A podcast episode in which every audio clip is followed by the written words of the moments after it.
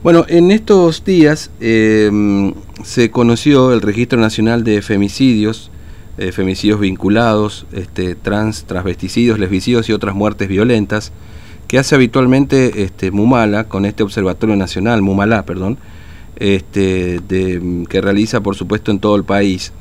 Y, bueno, y en el caso de, la provincia de Formosa, lamentablemente está entre las eh, cuatro provincias eh, con mayor cantidad de femicidios por cada 100.000 habitantes, que es la, la tasa que toma este, el observatorio justamente para hacer este trabajo. Por eso vamos a conversar con Alejandra Soto, que es referente de Mumalá en Formosa, Mujeres de la Matriz Latinoamericana, que es lo que significa Mumalá.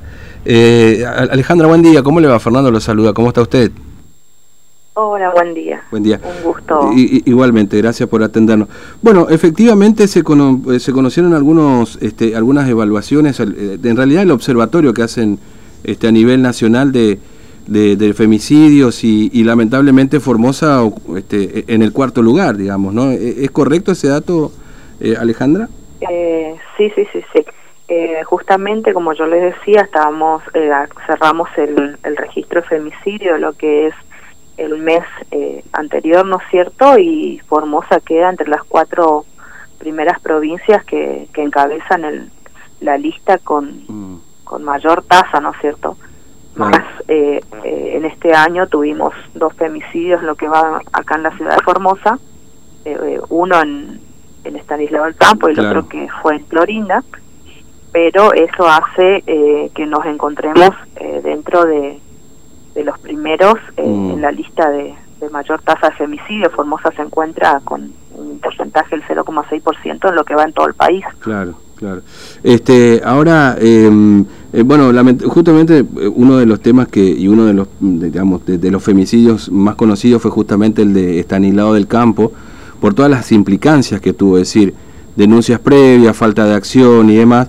Pero bueno, usted menciona también el caso de Clorinda. E inclusive, si bien es cierto que esto no, no termina después en un femicidio, pero sí, este tema de la pandemia ha profundizado, digamos, la violencia hacia las mujeres y la violencia intrafamiliar, básicamente, digamos, ¿no? Este, ¿Esto también ustedes lo han registrado o hay algún registro particular en este sentido? Eh, de lo que es eh, violencias, violencias, eh, no, porque muchas veces es imposible, ¿no es cierto?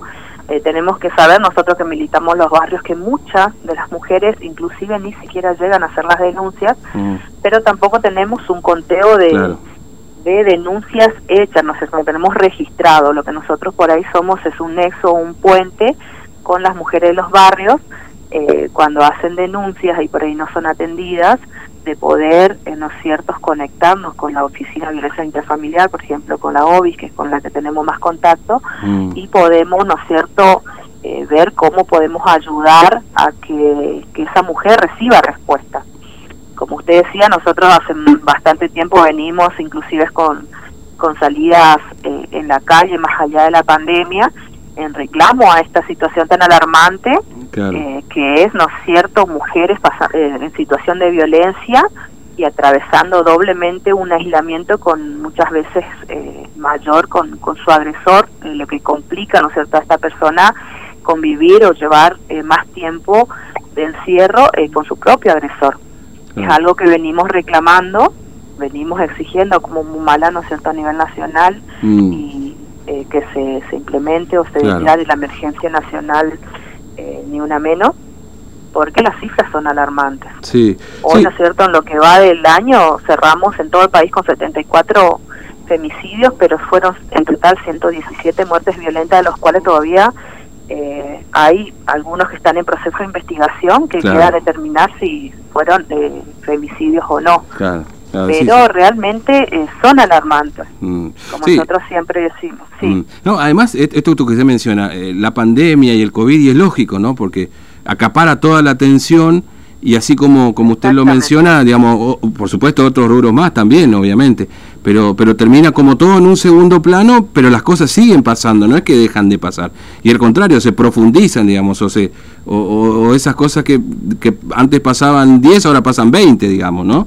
Este, y, y, quedan como en un segundo plano, no se habla, no se discute, pero está y sigue pasando y peor. Y sigue pasando, las mujeres siguen muriendo.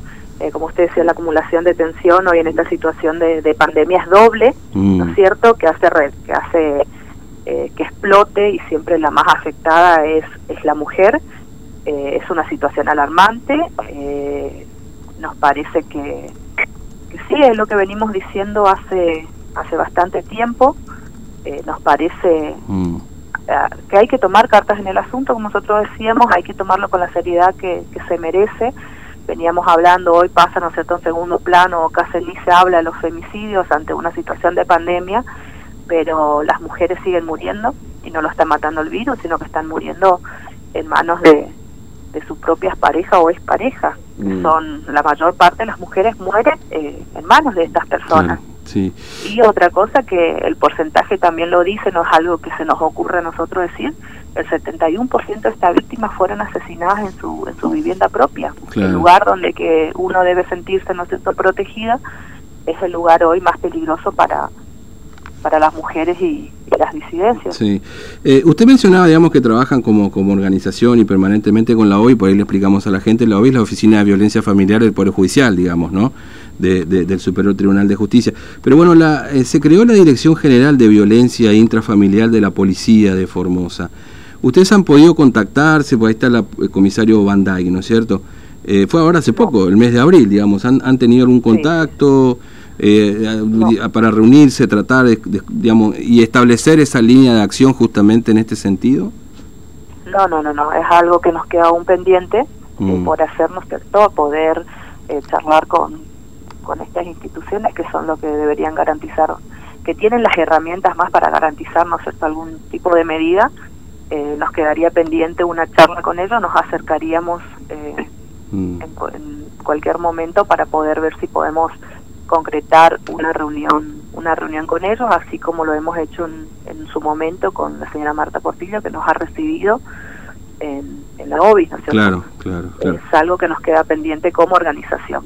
Como, nos, como decimos nosotros, somos estamos más en los barrios, eh, y mm. estamos más en contacto con, con la gente como organización social, tratando de, de impulsar, ¿no es cierto?, y de demandar eh, políticas públicas que, que trabajen esta, esta situación tan alarmante y que, que den respuesta y, soluciones, ¿no es cierto?, que nos parece algo urgente, que es una demanda urgente porque este, hay mujeres que están perdiendo la vida y cada vez son mm. más. Claro. Eh, esta es un poco una reacción también eh, este, a lo que ocurrió con Mirna Palma, ¿no es cierto? Eh, que, se hizo la denuncia, si bien es cierto que no fue una denuncia, después se aclaró que fue una exposición, pero bueno, muchas veces pasa, ustedes seguramente lo deben tener como testimonio, Alejandra, que las mujeres intentan hacer una denuncia y, y, y se la disuade, dicen, no, porque tal cosa, no, fíjate, porque Suele pasar esto en las comisarías, ¿no? Digamos como que hay una, una tendencia que no se haga la denuncia y que quede todo en una exposición, y una exposición obviamente no es lo mismo que una denuncia, digamos. No es lo mismo que una denuncia.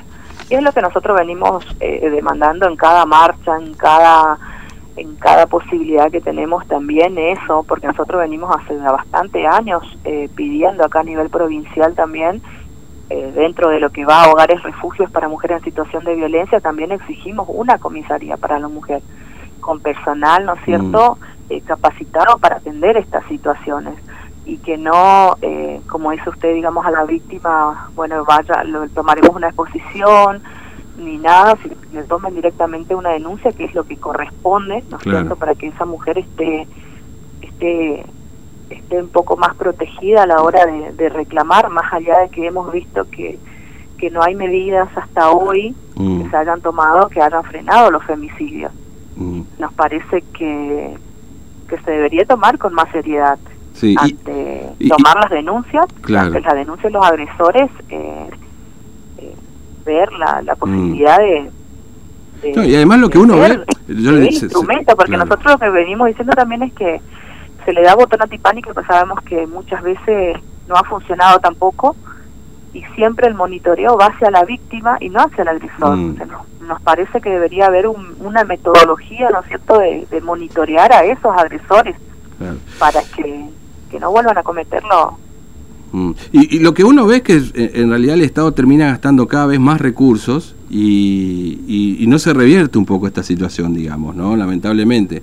Es decir, que son cada vez más. Lamentablemente eh, no hay recursos económicos, no se está implementando recursos económicos para eh, que estas, estas oficinas también tomen, la, tomen la situación con, con el tiempo que se merece. Mm. Nosotros algo que venimos discutiendo, por ejemplo, es que parecerá cruel, pero eh, no tengas, eh, tenés que ser golpeada en horario comercial, cosa de, poder tener más acceso a una respuesta. Mm, o por ahí nosotros venimos reclamando eh, que las oficinas de violencia intrafamiliar están simplemente en, en algunos puntos de la provincia y hay muchos sectores del interior que ni siquiera cuentan eh, con una oficina de violencia intrafamiliar cercana o alguien que, les pueda eh, dar una respuesta o los pueda asesorar o los pueda atender en esta situación. Nos habían hablado hoy que también nosotros no desprestigiamos nada, pero nos habían hablado que hay un formulario online donde mm. uno puede hacer directamente la denuncia. Pero nosotros que trabajamos en los barrios sabemos la necesidad de la gente, la situación económica que están viviendo, eh, hoy en día no cuántas cuántas de esas mujeres eh, mm. cuentan con conectividad para poder hacer una denuncia online son muchos factores que influyen que, realmente hacen que muchas personas queden fuera de ese sistema eh, que están utilizando ahora para para poder no es cierto tratar de, de disminuir estas situaciones. Entendemos que, que se están trabajando en, esas cuestiones, pero yo creo que falta falta muchísimo y mm. falta sobre todo ver la realidad de esas mujeres. Mm. Eh, Alejandra, gracias por atendernos, muy amable, que tenga buen día. No, por favor, muchas gracias a ustedes y, y por darnos el espacio de poder, eh, eh, ¿no es cierto?, poder hablar de estos temas tan delicados.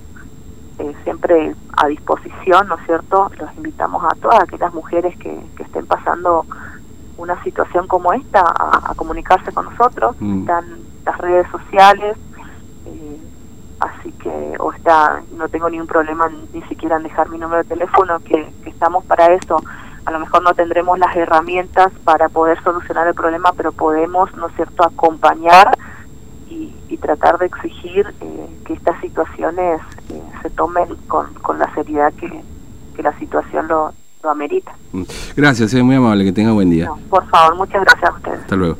Bueno, Alejandra Soto de Mumala, que es Mujeres de la Matría Latinoamericana, el observatorio.